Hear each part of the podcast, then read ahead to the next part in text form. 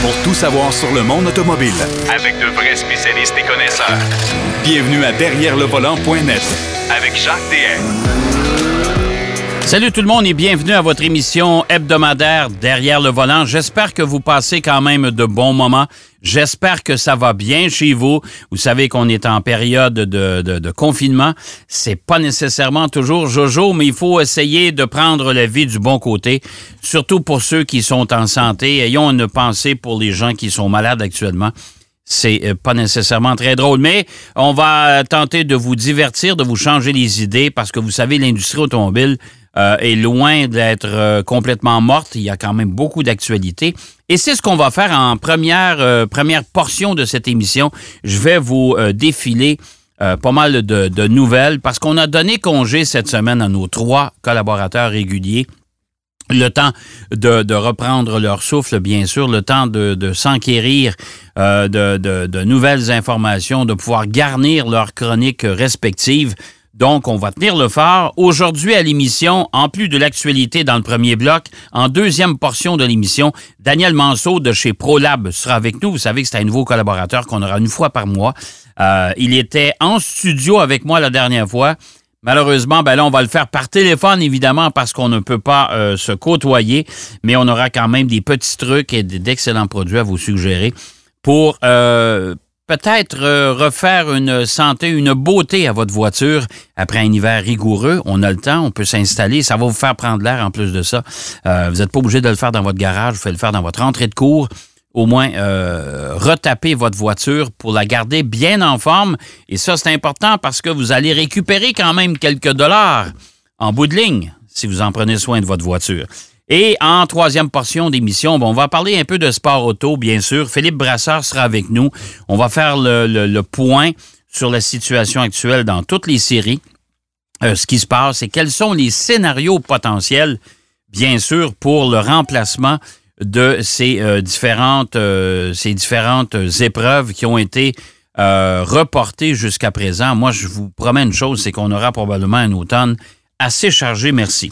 Bon, on va débuter avec l'actualité, si vous le voulez bien. Je ne sais pas si vous avez regardé sur le web la semaine dernière, il y avait, il y a même une dizaine de jours, il y a un site, les différents sites web, et ça, c'est une nouvelle qui nous arrive de chez Ford on avait découvert dans les archives de la société euh, automobile américaine, on avait découvert quelques photos d'un prototype d'une voiture euh, avec euh, des feux arrière qui rappelaient passablement la Mustang des années 65. Et, mais le châssis de la voiture était muni d'un moteur derrière les sièges, c'est-à-dire un moteur central, un peu comme la Corvette s'est transformée. Vous savez que la nouvelle C8, euh, c'est une voiture qui est offerte avec un moteur central maintenant. C'est un projet qui, existait déjà depuis tellement longtemps. Lors de la crise de l'automobile et quand euh, GM euh, s'est mis sous la protection de la faillite, ben, ils ont fait faillite d'ailleurs. Ben, quand GM est obligé de se restructurer, le projet était déjà sur la table, mais on a décidé de mettre ça de côté, évidemment, pour question de priorité eh ben, la fameuse C8 est sortie, mais euh, on s'entend que c'est pas la première fois que les géants américains euh, veulent développer une voiture à moteur central. Et là, on en avait la preuve que Ford avait travaillé sur ce châssis-là.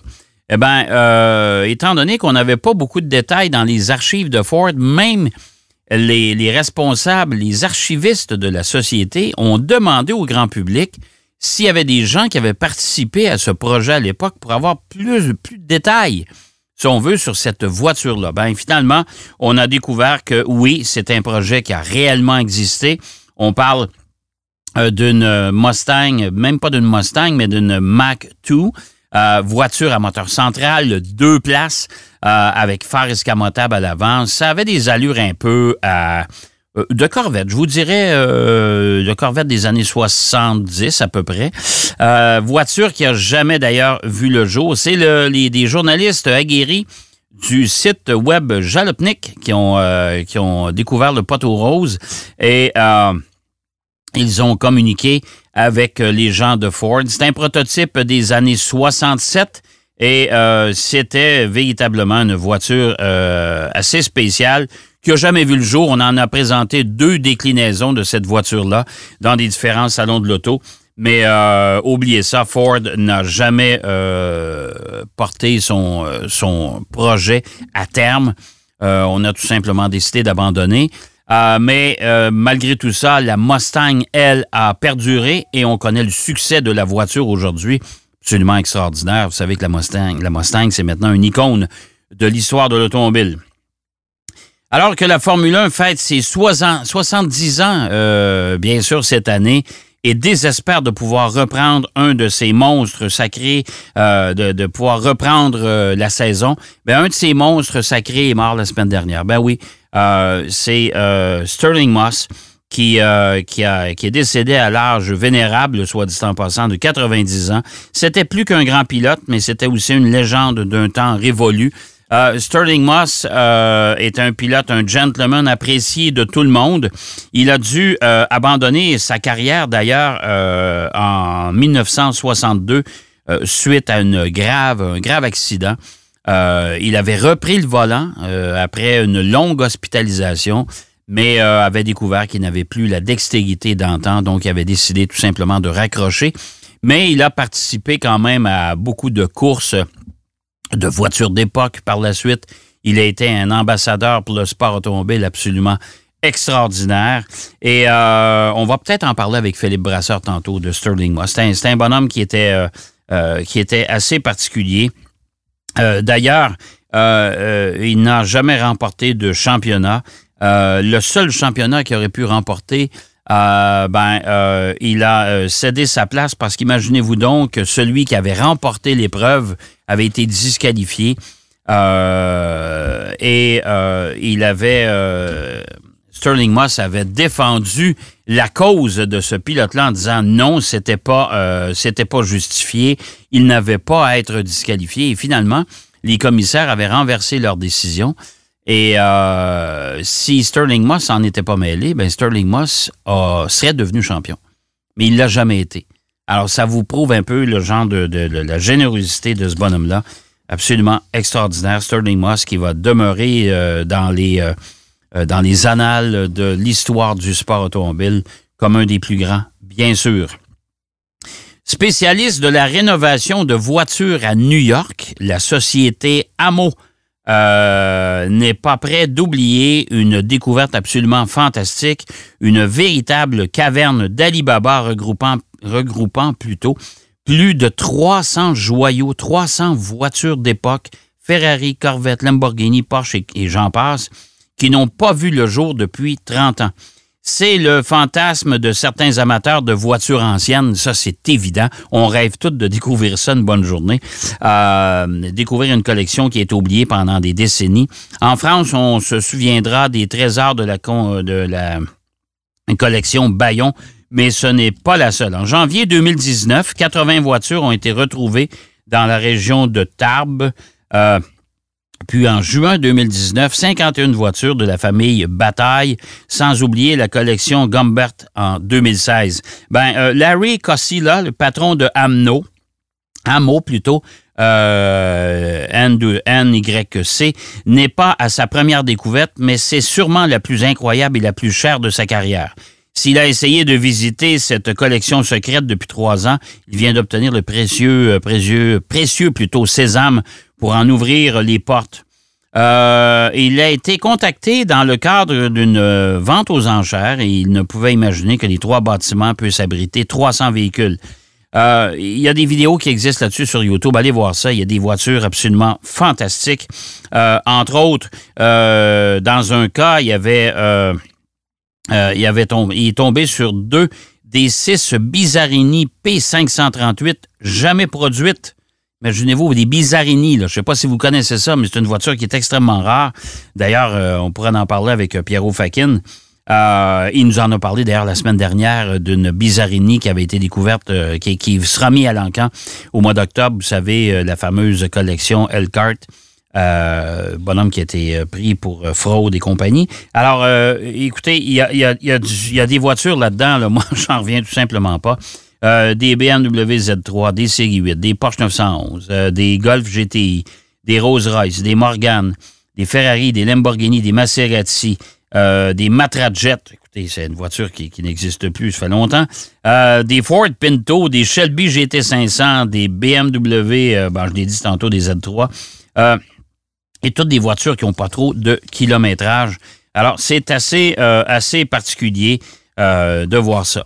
Vous savez que Mazda et Toyota ont construit une usine conjointement aux États-Unis on devait lancer la production parce que Mazda, Toyota commencent à faire de plus en plus d'affaires ensemble. Vous savez que la, Yaris, maintenant, nord-américaine, c'est une Mazda 2, rien de moins.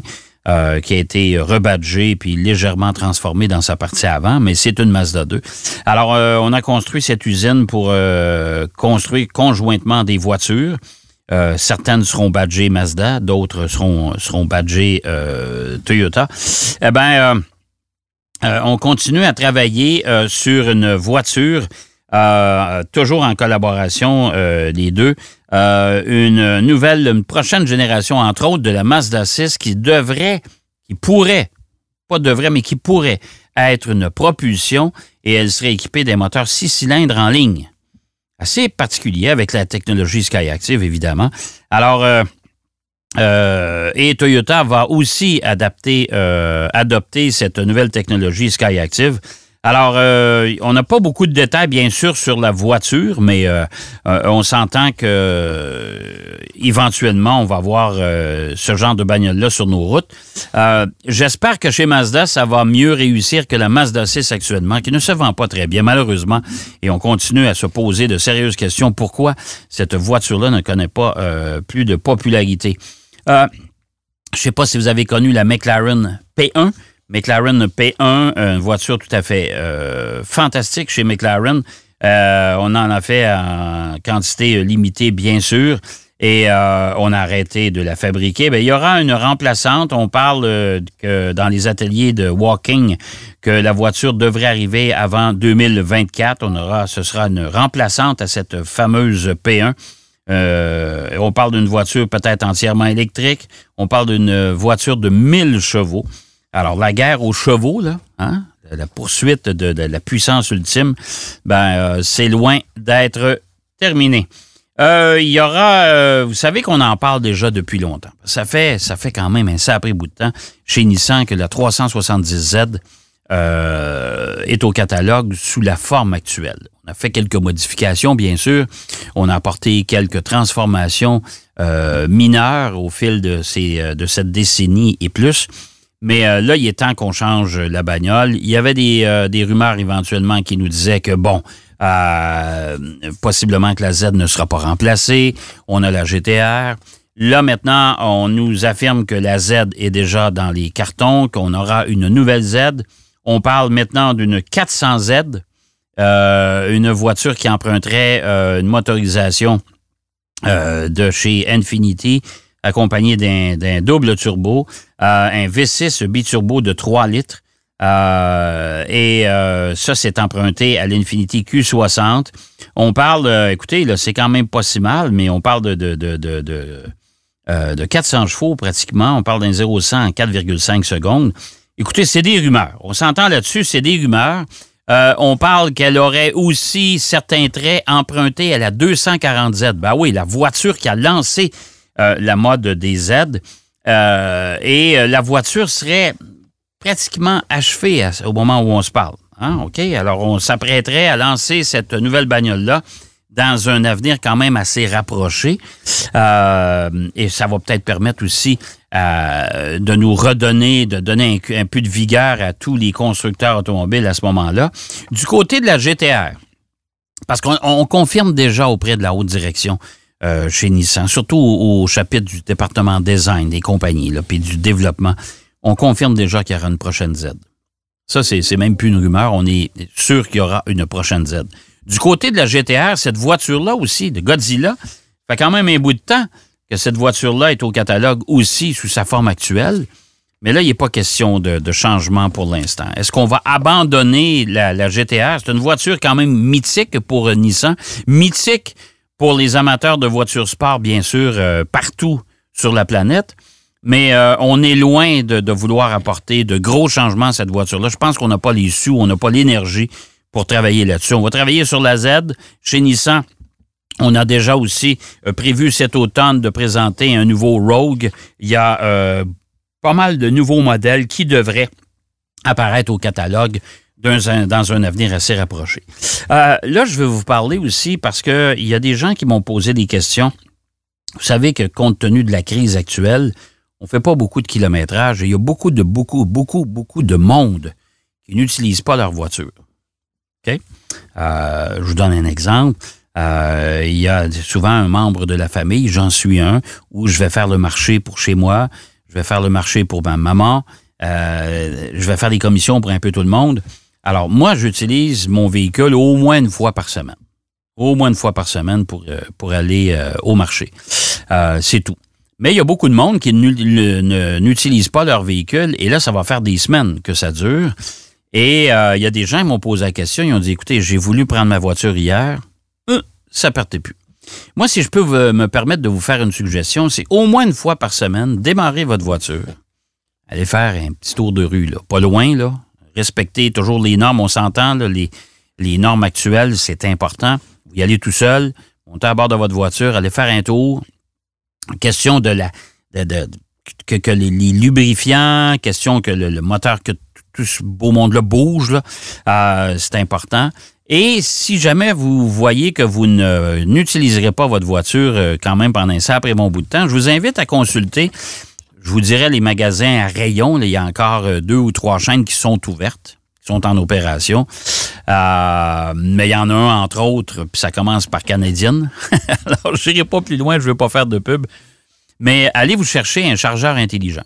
Chargeur intelligent, vous branchez ça et ça va maintenir une certaine tension sur la batterie. Vous n'aurez pas de mauvaise surprise quand vous allez reprendre votre voiture au bout d'un mois, un mois et demi. Souvent, les utilisateurs, les propriétaires de voitures d'époque, des voitures de collection, utilisent ce genre de chargeur-là euh, pour euh, entreposer leur voiture d'hiver. Pas mal, euh, puis c'est pas trop cher, à peu près 75 pièces dans ce coin-là. je vous le suggère fortement. Bon, on va aller faire une pause si vous le voulez bien. Au retour de la pause, Daniel Manceau est avec nous. On va parler encore de lubrifiant, on va parler de, d'entretien puis de faire peut-être une petite beauté à notre voiture après un hiver. À tout de suite. Derrière le volant.